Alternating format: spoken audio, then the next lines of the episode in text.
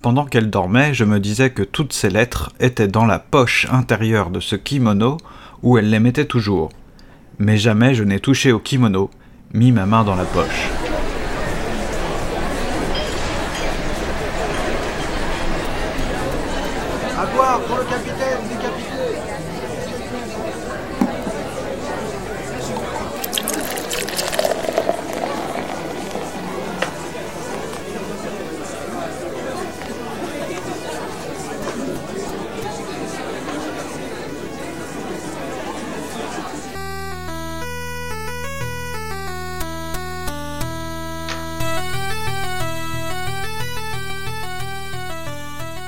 Parfois, quand je marche dans la rue, les mains à nu, que j'ai enfilé un pantalon avant de sortir qui le permet, ou un manteau du genre pratique, j'enfouis mes deux mains. On peut dire aussi j'enfouis mes mains, voire même j'enfouis les mains, dans les deux sacs de toile cousus à mes vêtements.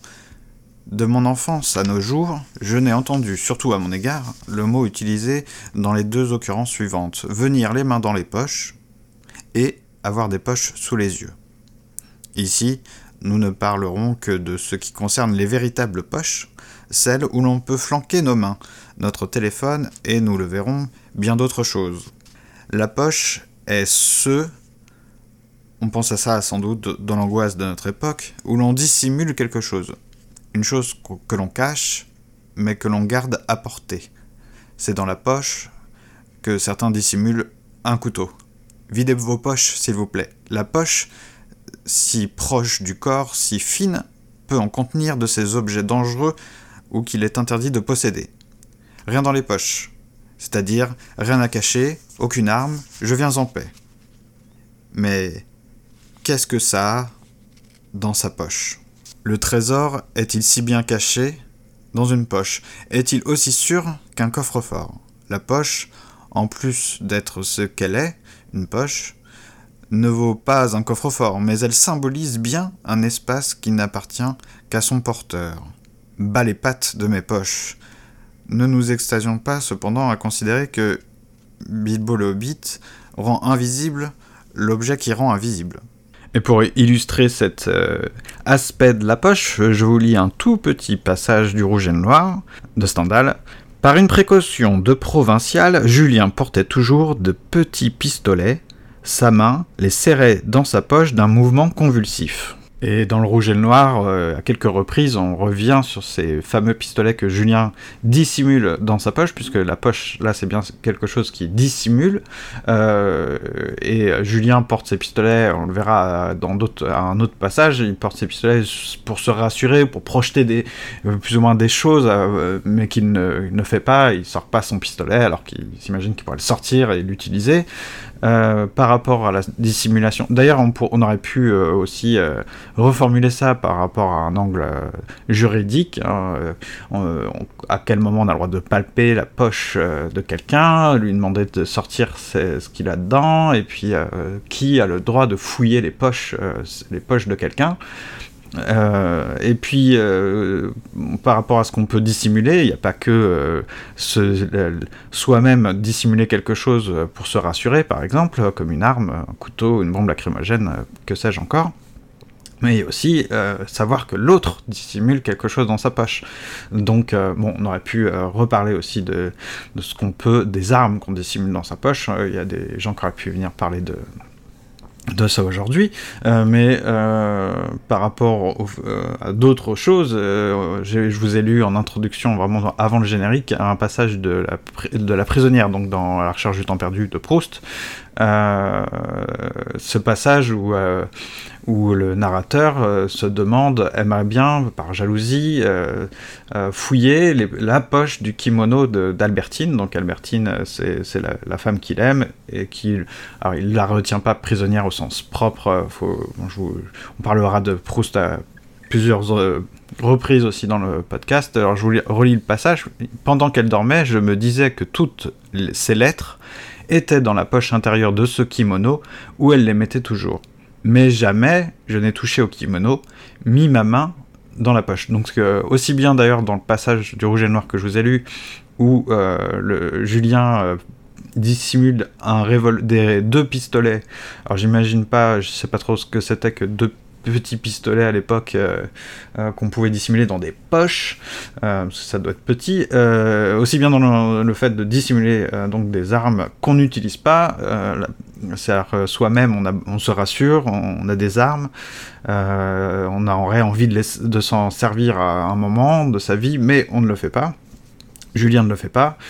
Et de même, le narrateur dans dans le roman de Proust, aimerait fouiller une poche, il sera en mesure de, les fouiller hein, pendant que qu'Albertine, le personnage, dort, mais il ne le fait pas parce que euh, il y a, euh, alors y a, on pourrait, euh, on pourrait penser ce rapport intérieur-extérieur, puis aussi ce rapport public-privé. la poche, c'est un, c'est un truc qui est très proche d'être à l'extérieur de soi, d'être sorti, mais on franchit pas le, le, le, pas, on n'ose pas euh, tout d'un coup euh, soit faire sortir quelque chose dans l'espace public, euh, soit rentrer dans l'espace privé défendu.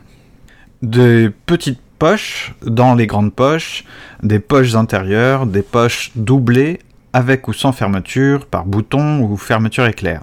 Ce n'est que tardivement, au XIXe siècle, que la poche fut intégrée aux vêtements. Avant, elle n'était qu'un sac suspendu à une ceinture ou un cordon. C'est d'ailleurs assez disgracieux d'avoir des poches, des poches pleines, un portefeuille, de la monnaie, un smartphone, et nous voilà avec les poches déformées. Batman, d'ailleurs, euh, n'a pas de poche, il a des sacoches accrochées à sa ceinture, et on peut imaginer que euh, quand on dessine un personnage de super-héros, on préfère euh, de belles poches, de belles sacoches, de belles poches extérieures, euh, qu'on accroche habilement, qu'on conçoit habilement, euh, plutôt que de flanquer euh, au costume simplement des, des poches qui vont être déformées.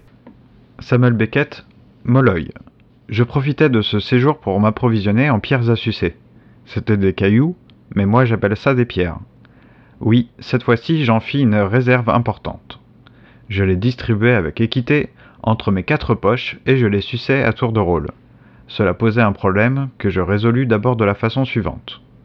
J'avais, mettons, 16 pierres, dont 4 dans chacune de mes quatre poches, qui étaient les deux poches de mon pantalon et les deux poches de mon manteau.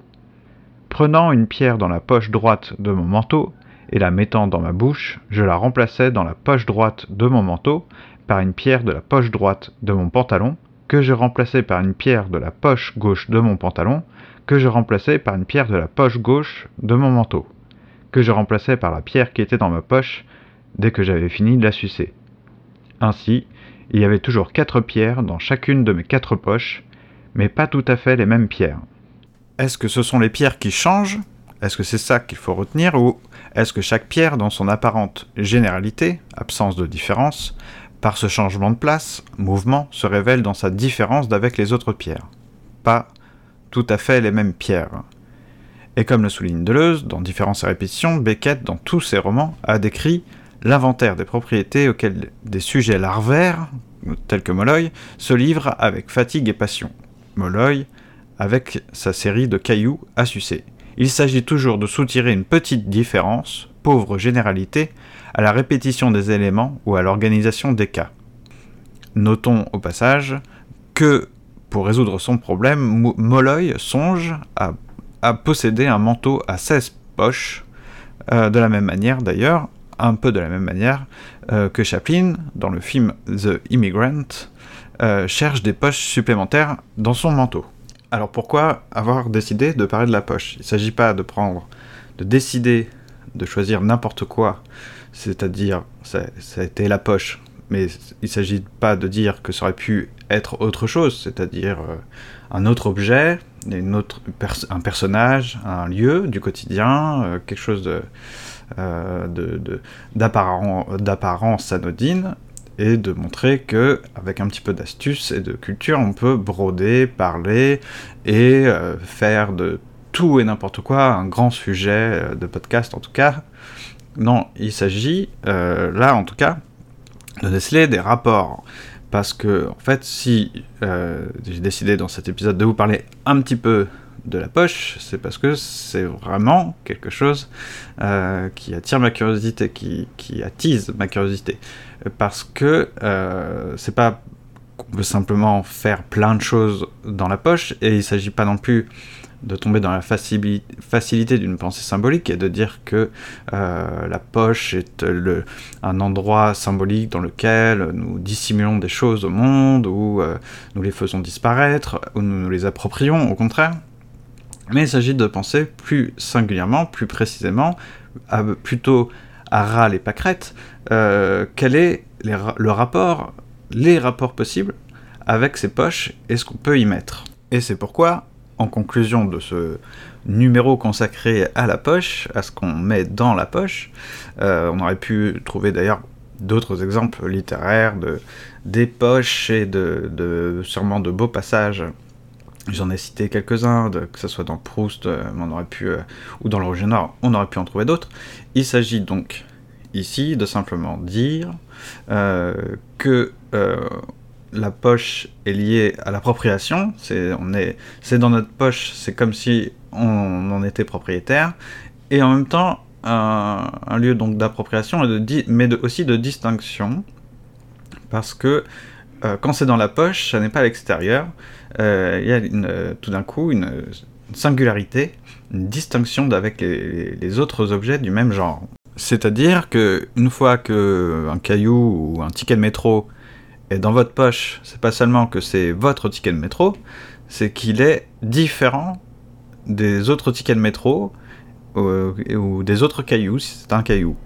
Ça peut paraître simpliste, un peu pauvre, mais d'ailleurs, euh, ça l'est pour de vrai dans, dans, ce qu'il y a à penser là-dedans. Puis, dans Molloy, euh, le jeu de savant calcul orchestré par Molloy pour déplacer des cailloux à sucer dans ses poches est un jeu pauvre finalement. Et je ne veux pas être tenté, c'est jamais comme ça que j'ai œuvré de toute façon, être tenté par euh, rendre tout ça beaucoup plus complexe, beaucoup plus noble, noble euh, d'en faire toute une, une, pensée symbolique, des liens avec la psychanalyse et autres. C'est trop facile de faire ça, et je pense qu'on loupe notre sujet en faisant ça. Euh, et du coup, au lieu, c'est beaucoup plus euh, satisfaisant intellectuellement de broder, de, de, faire toute une analyse euh, euh, savante, psychanalytique et, autres autour de ça. je parle de psychanalyse, mais ça pourrait être autre chose, mais non, il faut rester dans la pauvreté de ce, de ce jeu, dans la pauvreté de ce que c'est que mettre les mains dans sa poche, mettre des cailloux dans la poche, pour penser au, moins à un rapport singulier, montrer en quoi, en tout cas c'est comme ça, c'est mon angle peut-être déformé par d'autres lectures bien sûr, mais il s'agit plutôt, selon moi et selon les bah, aidés, on va dire, par les passages que j'ai choisis, euh, d'arracher des, objets euh, de, la répétition, de la généralité des, cas. Cet épisode de Comment Passons est terminé. Si vous voulez poursuivre le sujet, eh bien, sur les poches, n'hésitez pas, vous êtes les bienvenus, à la fois sur Twitter, pourquoi pas, euh, comment passant, ou sur le site internet commentpassant.fr. On se retrouve dans deux semaines avec un tout autre sujet. Euh, je vais pas dire que ce sera une surprise, je n'ai pas encore le sujet en tête. Voilà. Allez, à très bientôt